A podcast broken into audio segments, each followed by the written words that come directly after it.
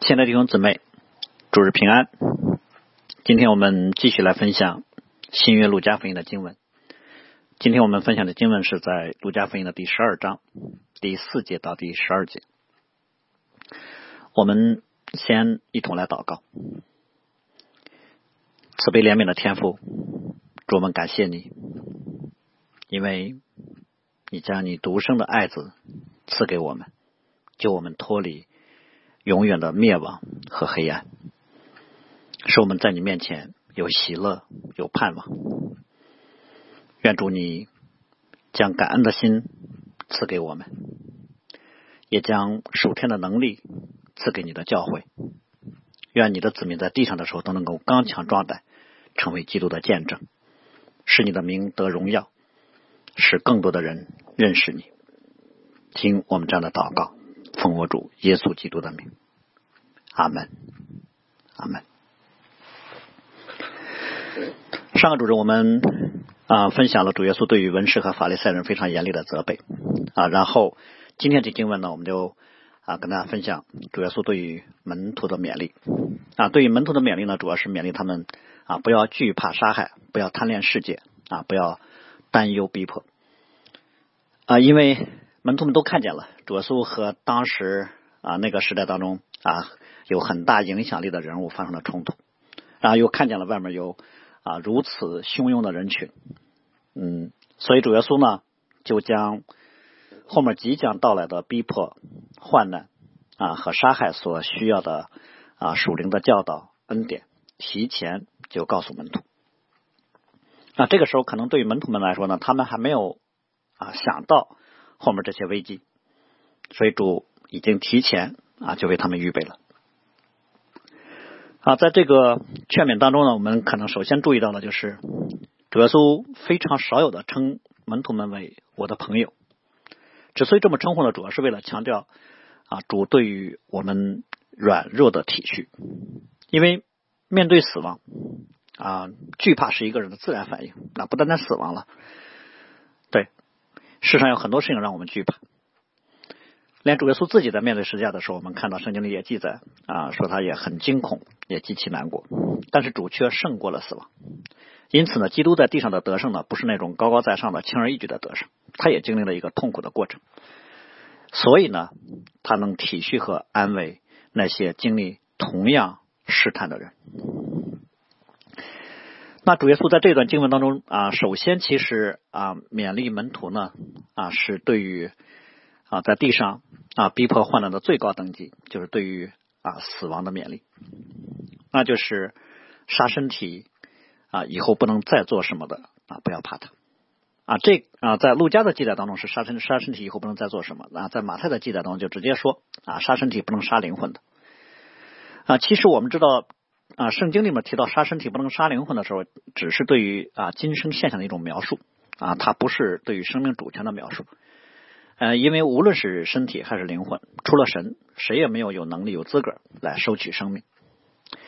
但对于不认识上帝的人来说，好像这个世界上有太多可以夺取人生命的力量啊，比如说某个人啊、某种动物、某某个意外啊、某种疾病等等啊，这些只不过是上帝用来取去人生命的方式。我们可以把那些被神使用的恶人呐、狮子啊、瘟疫啊、洪水啊，都看成是上帝收割生命的刀啊，是为了实现啊神在这个地上的旨意。那如果是刀的话，那只是工具，所以呢啊，都完全受到主人的控制。也就是说，神若不允许的话，那威胁人生命的那些力量啊，只能是对人有一种恐吓，他一步都不能越过上帝良好的界限。所以呢。实际上，地上的不管是谁啊，不管是哪个势力，他们从来就没有任意杀人的权柄啊，没有杀身体的权能，更没有杀灵魂的权能。就像当年彼得大对啊，彼拉大对主耶稣说过那话，他说：“你不知道我有权啊，释放你也有权柄把你钉十字架吗？”但主耶稣却说：“若不是从上头赐给你的，你就毫无权柄办我。”当然，我们知道在。啊，这些上帝全能之下的人或者自然力量呢？啊，他们不知道他们所行的是上帝的旨意，所以啊，从罪人的啊角度来看，好像真的要地上有谁能够决定另外一个人生死似的。嗯，实际上呢，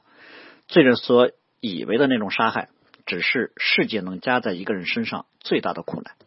啊！对一个人的啊杀害呢，到杀身体就为止了。因此呢，对于一个不认识基督的人来说，杀身体的可怕主要体现在对于今生美好和得救机会的剥夺。我们之前也提过啊，虽然今生既啊不完全有短暂，但是今生对于一个人来说还是很宝贵的啊。首先表现在呢，这么短暂的今生依然是恩典的时代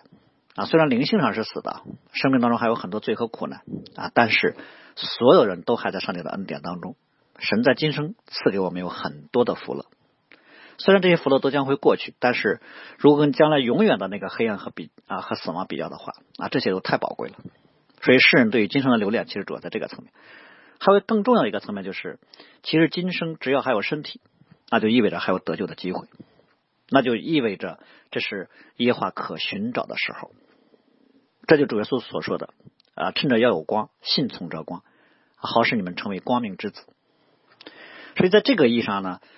啊，杀身体啊，的确是今生对于一个人最大的刑罚和恐惧了。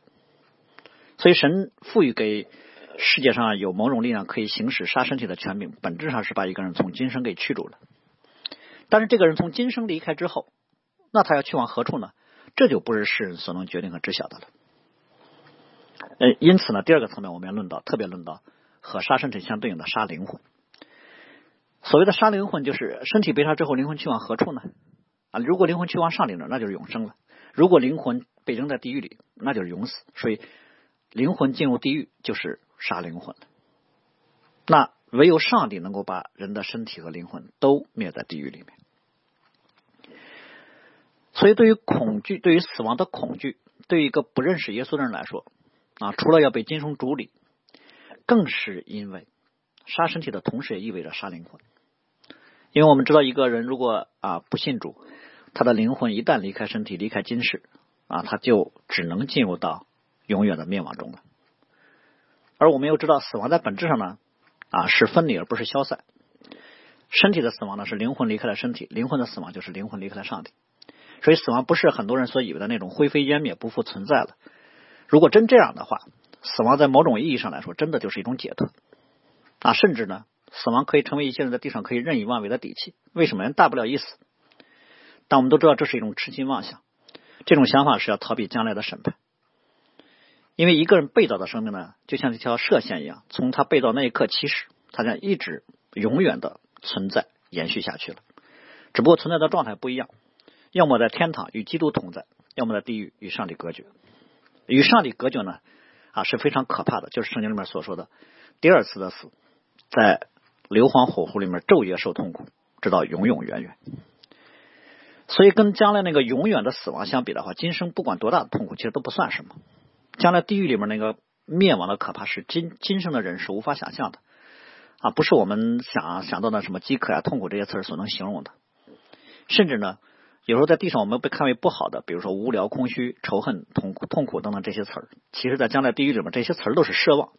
因为什么呢？因为今生这些被看为负面的感受，在将来啊，跟将来相对比的话啊，今生的负面还是有一点美好相对比的。可是，当一个人进入地狱之后啊，上帝把一切的恩典都收回来，那不单是任何意义都将消失，其实连爱与恨都将消失。嗯，取而代之的是，人的心里面会被一种极致的邪恶、扭曲、虚空、绝望和恐惧所充满。所以死亡呢，绝不是我们今天所想的那种换了一个生存环境更恶劣的地方，人还可以开始了新生活啊，可能很痛苦，但时间长了就适应了。不，将来在硫磺火湖里面的永远的受苦呢，那是一种生命状态等级的跌落，是人永远不能适应的永远的痛苦。所以死亡并非是今生痛苦的解脱，死亡其实是永远不能解脱。其实这才是啊，或者说。灵魂的死亡才是带给人最大的恐惧，所以死亡的恐惧不单单是来自于未知啊，当然硫磺火湖是真正的未知，是人从来不能想象的地方，它更是来自于灵魂深处不能自控的对于那种与恩典完全隔绝状态的天然的惊恐。所以纵然几千年以来，我们已经啊看见了亿万啊人的死亡啊，甚至有些人把死亡看淡，觉得这是最自然的事情。但是我们的内心告诉我们，死亡的恐惧并非是消失，而是永远的沉沦。而主耶稣在这里所说的那杀身体以后不能再做什么呢？不要怕他，主要就是指那些在啊地上被上帝所使用的那个行刑者啊，不管是人是动物还是疾病啊还是灾害啊，这些行刑者本身呢，并不真的有杀身体和杀灵魂的权柄。但我们要留意啊，主耶稣在这里把杀身体和杀灵魂二者之间做了一个区分啊。实际上呢，对于一个不信耶稣人来说啊，杀身体和杀灵魂是一体的。身体死亡的同时，灵魂也就被灭在了地狱里。唯独对一个信耶稣的人来说，身体的被杀和灵魂的被杀这两者是分开的。因此呢，杀身体不能杀灵魂，准确的讲，只用在基督徒身上。嗯，因为在基督里面，我们脱离了啊将来永远的灭亡。在我们今天还活着的时候，在我们这个衰残的身体当中，已经拥有了永生的生命。所以呢。只有对于基督徒才存在身体被杀啊，灵魂却不跟啊，却不会跟着身体一同灭亡这样的状况出现。因此呢，对于一个认识基督徒啊，认识基督的基督的门徒啊，对于已经重生得救的圣徒来说，在地上其实可以轻看一切的羞辱和杀害啊。如果说世界加给一个人最大的苦难就是杀害，那因着耶稣的缘故呢，我们的灵魂已经得蒙保守，脱离了永远的灭亡。啊，更何况将来上帝还会给我们再造一个属灵的复活的身体。所以，对于一个真正认识基督的基督的门徒来说，身体的死亡不能是那不是那么恐惧的一件事，只不过成为了一个我们可以脱离今生的劳苦啊，去天上见主的方式了。所以，不管今天在地上啊临到我们的临到我们身体的死亡是哪种方式啊，是被杀害也好。啊，是遭遇意外也好啊，还是啊得病也好，我们只是看为这是脱去今脱去今生身体的一种方式。如果我们的死亡本身还能被基督啊使用，成为见证他荣耀的方式啊，那对我们来说更是一种啊喜乐和荣耀了。所以，其实对于今天的圣徒来说，如果真的面对了杀身体的试炼啊，照着我们的信心，其实不但不要惧怕。反而要在喜乐当中面对啊！不但不要仇恨那些杀害我们的人，应该在怜悯当中啊为他们祷告。因此呢，我想啊，当主耶稣后面说，我们应该到底到底要怕谁呢？啊，是怕那些狐假虎威、自以为能够掌管他人生死的世人呢，还是怕那些其实都根本不认识你的病毒呢？还是应该怕真正背后真正掌管生死的上帝呢？啊，答案是毫无疑问的，因为唯有耶华使人死，也使人活；使人下阴间，也使人往上升。如果人对死亡的恐惧主要是来自灵魂的悲伤，那么啊，其实对于一个人来说，我们啊不用去经历啊那些啊意外。我们在活着的时候，我们都知道啊，我们是必死的。为什么呢？人对死亡的感知，主要是来自于我们是有罪的，而死亡是对于罪的一种刑罚。所以，死亡真正令人恐惧的是因罪而有的上帝在我们身上的怒气和对于罪的刑罚本身。但是，我们又看到世界上的人似乎好像只是怕杀身体的，却又不是，却又不是那么怕既能杀身体又能杀灵魂的。我们说这个不是一个正常的惧怕反应啊，就像有人跟你说啊，你要不听话，我就砍你一个胳膊。啊，你听了特别害怕，然后另外一个人说：“你要不听我的话，我不但砍你啊一一一条胳膊，还得还得砍你一条腿。”然后你说无所谓，我不怕，那这个就让人很很不可理解了。这是这是一个非理性的啊抉择。那一个人怎么才能够有所谓的理性的抉择呢？那当然，我们说必须得有信心，就他得有属灵的看见，不但信有神。啊，而且还信神是审判世界的，神是能把身体灵魂都灭在地狱里面的。这样的话，一个人才能真的惧怕神。所以很多的时候，人只怕别人不怕神，就是因为世上的很多威胁，对身体的威胁是看得见的，就在眼前；而上帝呢是看不见的，凭肉眼是看不见的。嗯，所以呢，地上的人呢，对于死亡的恐惧，有时候就以就以一种自欺的方式来自我蒙蔽。啊，自我蒙蔽的方式通常表现为两种，一种就是啊，人死如灯灭，死亡就是消失，人都消失了，当然就没地狱了。啊，第二种是更加的一个自我欺骗了，就是死后会更好。啊，其实我们刚才说了，地狱比今生可怕多了。我想人的很多时候的自欺呢。竟然是来自于上帝给人在今生的宽容，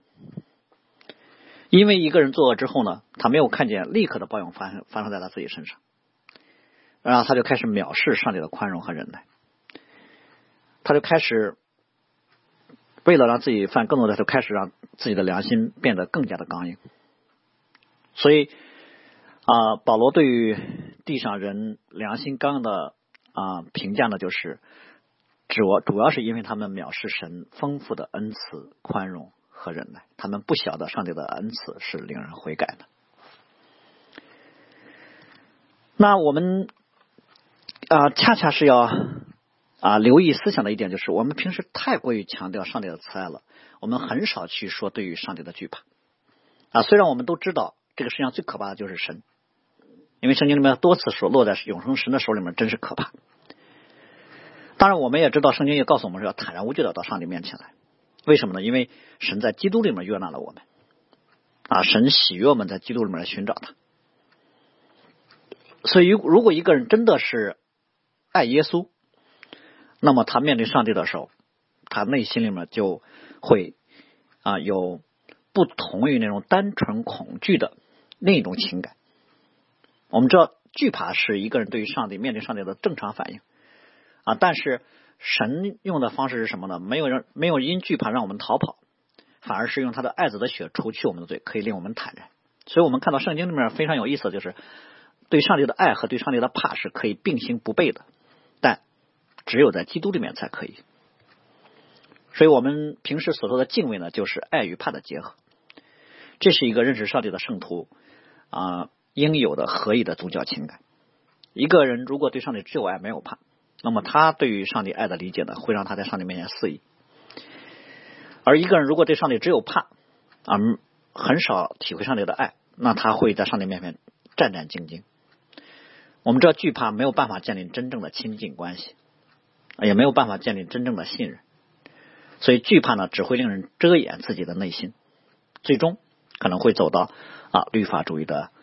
自欺当中去。那我们如何去胜过一个人内心对于死亡的恐惧呢？其实，对于死亡的恐惧，我们说，不管是有罪的人还是啊基督徒啊，都是令人恐惧的。嗯，罪人也害怕，基督徒也害怕。只不过，对于不认识基督的人来说，他的惧怕当中带着绝望；而对于基督徒来说，因为认识基督了，就可以来恳求帮助。所以，基督的最大的优势是什么呢？就是可以靠着基督到上帝面前来求胜过死亡威胁的帮助和能力。因为没有人可以靠着血气的能力来胜过死亡的威吓啊！哪怕是基督徒啊，如果一个人，如果一个基督徒远离上帝，没有上帝恩典的帮助，他面对死亡的时候依然是非常的恐惧。更何况呢，对于基督徒来说，常常面对更加激烈的属灵征战，那我们更需要到上帝面前来求连续蒙恩惠。主耶稣在这个比喻当中，在后面。啊，对于如何胜过死亡的威胁的比喻当中呢，用了两个比喻啊，第一个就是麻雀的比喻，第二个是头发的比喻。呃，在当时呢，麻雀呢是市场上交易里面最便宜的活物，嗯，一个铜板呢可以买两只，两个铜板可以买五只啊，就是买的多啊，还还有一只可以做搭头。麻雀是作为最便宜的交易的活物了，但如果上帝不允许的话。一只都不会被人捉住。如果这么低级的上帝的造物，神都如此看过的话，那何况人呢？所以马太说：“因此我们不要惧怕，因为我们比麻雀贵重多了。但是我们要留意，神对人的看重不是只超过了麻雀，而是超乎人自己的以为。上帝对人的看顾到了什么程度呢？这么说，连我们的头发都被数过了。这陆家的记载里面就是：你们连一根头发都不必损坏。”这就表示我们在地上生活的每一个细节、每一个时刻啊，走的每一步道路，嗯，遇见的每一个人，发生的每一件事，神都有看顾和保守。但是我们啊，特别在这里面需要说明的是，当圣经里面论到神对我们的看顾到了连一根头发都不会掉落的时候，并非是说上帝对我们的保守到了一个程度，我们免于任何的伤害，一点损失都不会临到啊。反而呢，其实这个应许呢，是在讲到我们在地上会有各种的逼迫患难的时候啊才提的。所以呢，我们在地上会经历很多的逼迫患难啊，甚至我们都知道啊，在有一些。啊，逼迫当中，我们的头发都会被人撕扯下来，可能有几百根掉在地上。那这是上帝的保守撤回了吗？啊，不是神允许的苦难领导他们掉在地上的每一根头发，掉在那地上那一那一那一大撮头发，我们不知道有多少根，但神知道有多少根，每一根神都知道，神都在意。所以呢，这两节经文呢提到的啊麻雀跟头发的比喻呢，不是在应许说我们的地上就没有苦难。而是在应许说，我们在危机和苦难当中不会被恶者所胜过，啊，不会被恶者将我们内心里面属天的盼望给夺去。主耶稣当然知道我们在地上会有很多的啊逼迫患难，也知道我们面对这些的时候会有软弱和惊慌，所以呢，他为我们早就预备了够用的恩典。嗯，所以神不单是赐给我们救恩的地位，神也赐给我们保守。救恩地位的力量，这就是我们平时所说的得救是上帝的工作，得救之后不失落也是上帝的工作啊。称义是神的恩典，成圣也是上帝的恩典。我们是因信称义，其实我们也是因信成圣的。嗯，如果你信神必定保守你，你也信神必赐足够的力量来胜过临到我们身上的患难，那你就能够忍耐持守，你就能够经历到上帝在你身上能力的运行。而且呢，我们从上帝至高的智慧跟全能来看的话，我们今天所遇见的任何危机、任何难处，其实都有着上帝的美意。神能不能让我们不遇见一点点挑战呢？啊，当然可以了，神有能力做到这一点。但是出于上帝至高的智慧和旨意，我们知道，为了我们属灵生命的益处，他允许一些艰难啊，甚至甚至是允许杀害领导我们。啊，如果我们看到这一点的话，我们就知道。啊，发生在我们身上的很多事情呢，是我们躲不过去的啊，也不是我们也不应该去埋怨上帝，反而啊，应对的方式是什么呢？就是我们在信心当中去迎接那些不可能避开的事情。所以你要去面对，你就已经得胜了一半了。你如果你照上帝的方式去面对，你就基本上得胜了。如果你在面对的过程当中啊，又不惧怕又不忧愁，反而因为基督的缘故，心里还有平安和喜乐，看为基督的缘故啊，受苦是荣耀，那就是得胜有余了。好，那嗯，第二个方面呢，主耶稣在论到死亡之后呢，就论到了比死亡更常见的另一种我们在地上所经历的患难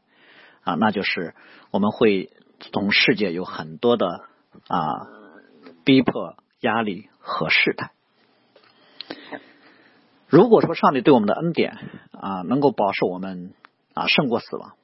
给我们的恩典是如此的宝贵。那么，在面对啊比死亡还要低级的多的一些患难的时候，如果我们轻看了上帝所赐给我们的恩典和应许，我们以不信和不顺从来回应，那会有什么样的后果呢？那我想后面主要是论到，凡在人前认他的啊，他也会在神的使者面前啊认我们，就是啊在说啊这个方面的问题。而我们知道，一个人在信耶稣之后呢，啊，我们还会在地上存活一段时间。但是呢，啊，信耶稣之后，啊，一直到我们离开这个世界，我们的人生啊，应该跟认识耶稣之前的人生啊，会发生天翻地覆的变化。因为你信耶稣之后，你的生命就不再属于你了。啊，在地上，我们也不能再为自己活，我们我们也不能再像过去那样去追逐世界的潮流，啊，去啊追逐自己的理想。啊，虽然看起来我们在外表上还跟过去一样，又啊去上班。啊，在家里做饭、去旅游、去生活，但你知道你的生命已经被更新了啊！你知道你已经领受了上帝极大的恩典和盼望，你也知道你已经领受了非常尊贵的身份、身份和地位啊！你也知道上帝呼召你是要专心来跟从他，凡事都照着上帝的心意去行。所以我们在地上活着的每一天，都是为了见证基督的每一天。但是我们同时也知道，一个人如果如果真的为基督而活的话，那他必然会在世界上啊，会面对从世界而来的很多的艰难，必然还有会有很多的场景让我们去选择。那在众多的试验中，一个人在人前是否敢于承认自己基督徒的身份，是否敢于认耶稣是自己唯一的主啊，我们生命当中的王啊，是我们对于基督见证的最基本的一种。那可能有人会说，我用生命当中的行为来见证基督不就可以了吗？为什么要在意这种名号和口头上的言语的见证呢？啊，没必要为此付出代价啊，产生很大冲突吧？甚至有人可能会觉得这这不够智慧吧？嗯，其实如果我们真的认为这是小事的话，那合理的想法就是这么这么小的事坚持一下不就很好吗？更何况主耶稣说，人在最小的事上忠心，在大事上也忠心；在最小的事上不义，在大事上也不义。所以，其实，在人前，一个人能否认自己基督徒的身份啊，承认耶稣是我的主，不是一件无关紧要的小事，反而是一个人对上帝最基本的忠诚。其余所有的行为见证，其实都是在这个见证的基础之上的。否则的话，我们一切的好行为都是道德主义，不是在见证基督，是在高举自己。而一个人如果不敢在众人面前啊认耶稣是我的主，那么就是以基督为自己的羞耻和损失啊，怕让别人知道自己跟基督有关系啊，怕因为基督的关系给自己带来很多的亏损，那就是看基督还不如自己在地上的工作和利益呢。我们知道，使徒保罗曾经说：“我因基督的缘故，将万事当作有损的，因我以认识基督为至宝。为基督，我可以丢弃万事，看作粪土，为要得到基督。”那如果有人在众人面前不认识啊，不认基督的话，嗯，那他就是将万事因万事将耶稣看为有损的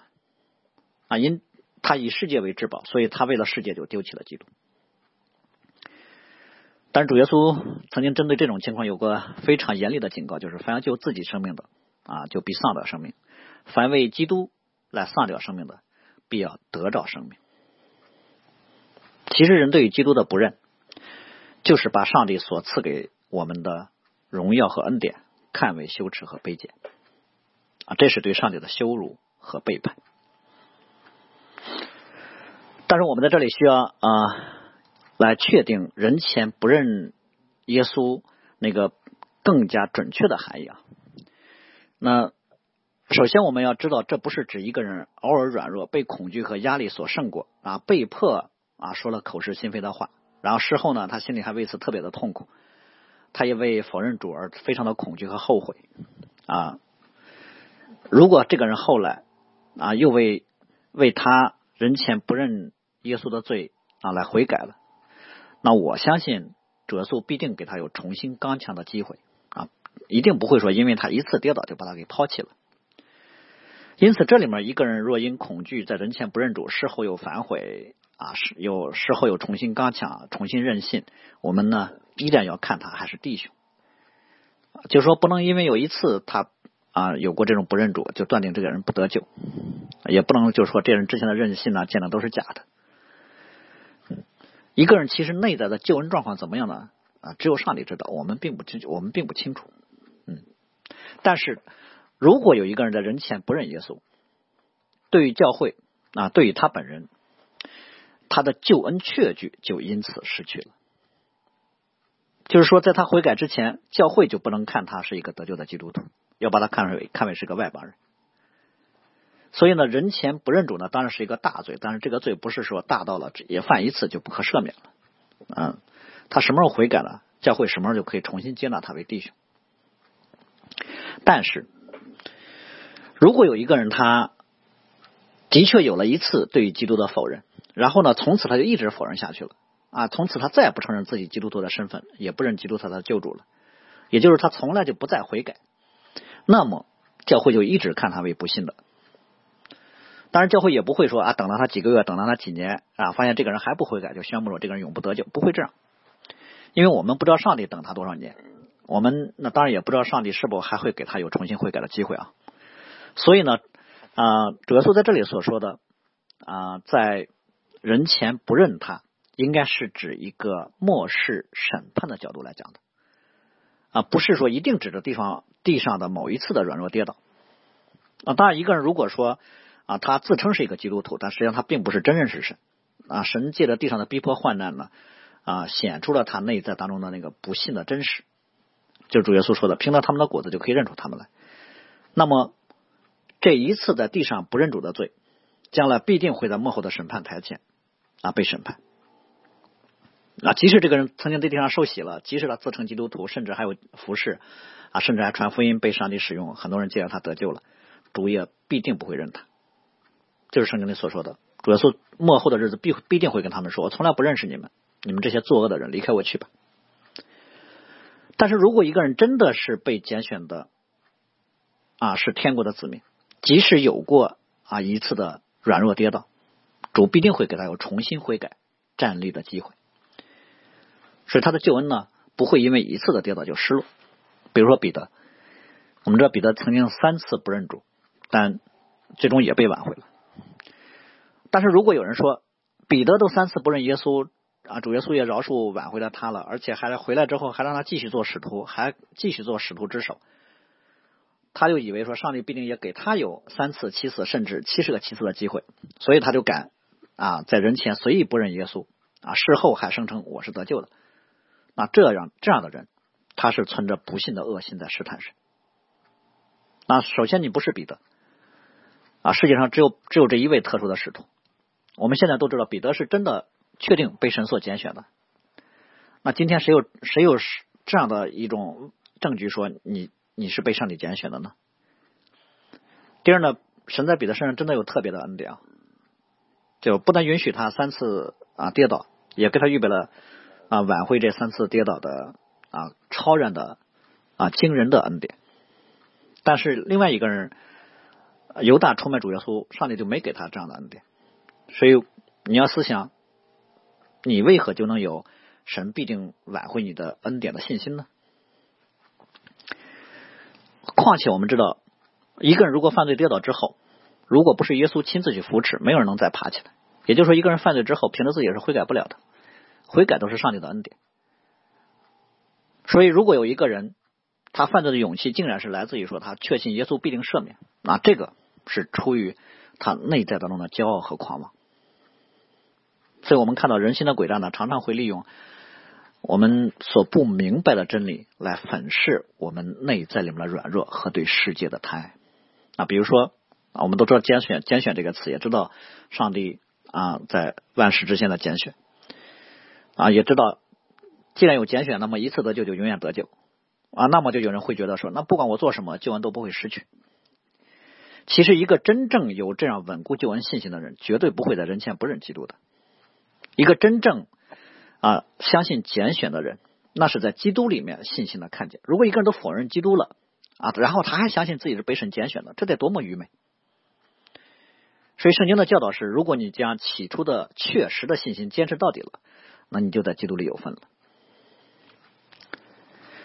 然后我们来看，主耶稣在这边论到了一个非常特别的罪，叫亵渎圣灵的罪。嗯。人前不认主呢，虽然是大罪啊，但还不至于说到了不可赦免的地步。所以呢，在这里面啊，可赦免的罪呢，主耶稣在其实，在啊马太福音也提到，就是不可赦免啊可赦免的罪呢，一般称为啊叫啊干犯人子的罪，而不可赦免的罪呢，在这里称为叫啊亵渎圣灵的罪。那什么叫干犯人子的罪呢？啊，可以指两种情况，一种就是啊一个不认识耶稣的人。啊，他因为不认识耶稣，所以呢，当他听见福音的时候呢，就有很多抵挡，啊，甚至口说很多不尊重和污蔑的话语，啊，就像主耶稣那个时代那些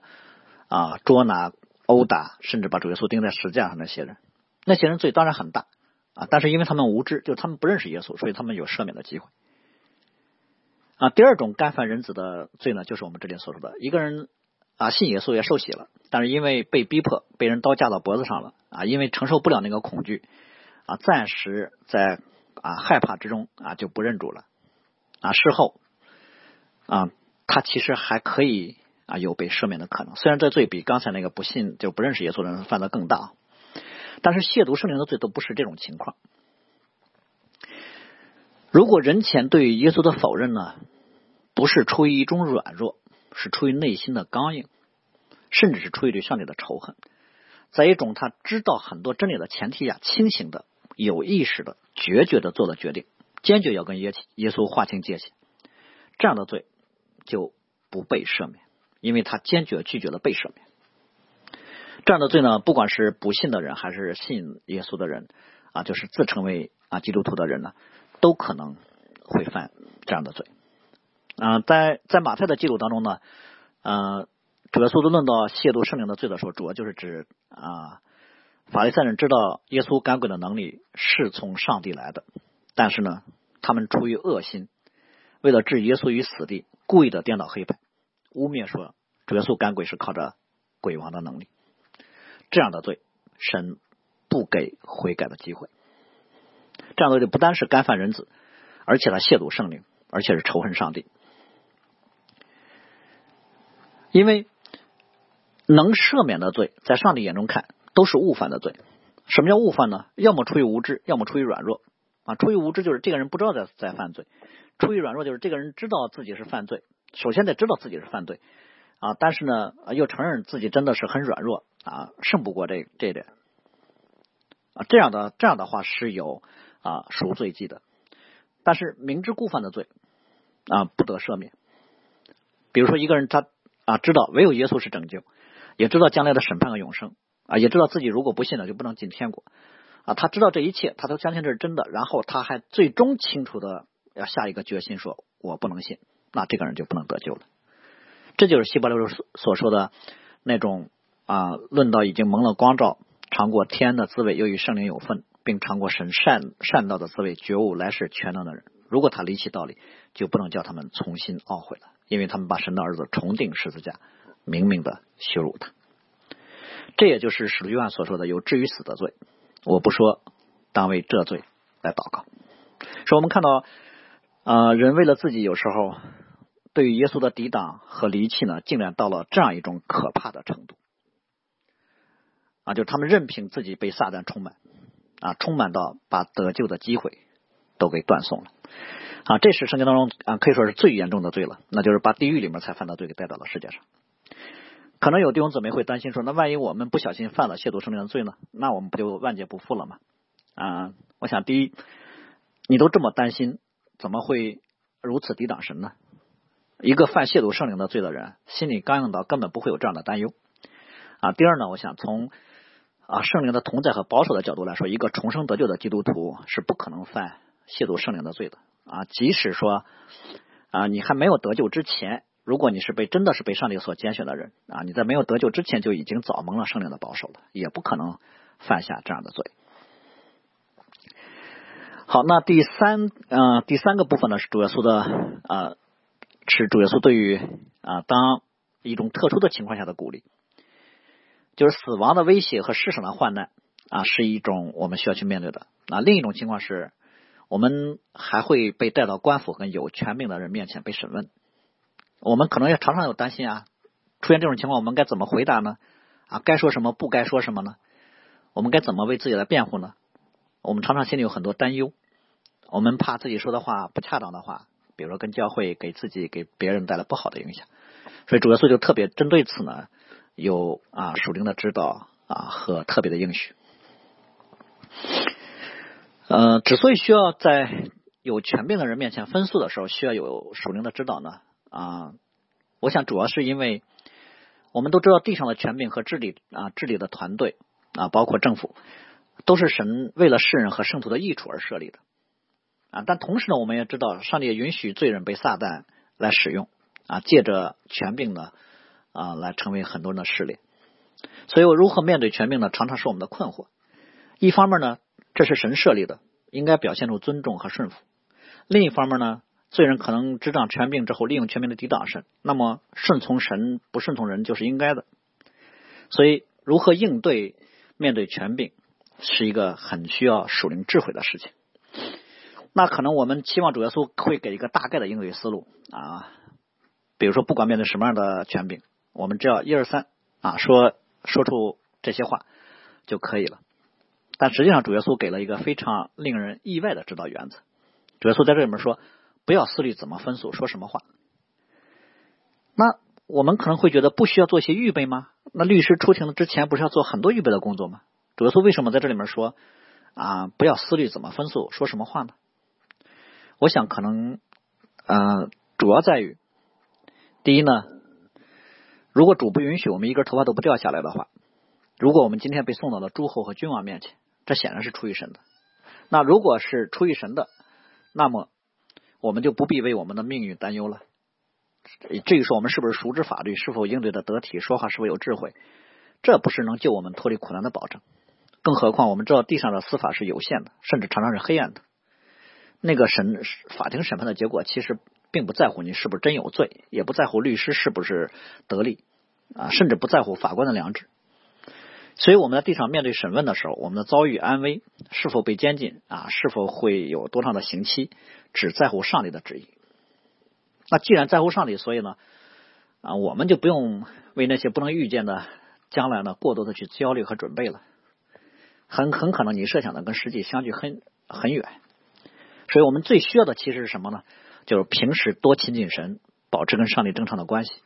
啊，敏感于圣灵的生活当中的引导。我们去建造我们内在敬虔的生命，每天努力我们面前的责任，基本上就可以应对将来了。第二点呢，我想在这里面啊，主要是特别啊要提到的，就是如果我们被送到了君王啊和诸侯面前的话，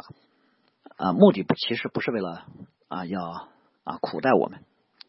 其实目的是为了要让我们成为啊他们的啊在他们面前成为基督的见证。也就是说，当一个人，当一个基督徒像保罗一样被送到了君王面前啊，受受审判的时候，嗯，他是不是能得自由呢？其实这不是一个这件事情的重点。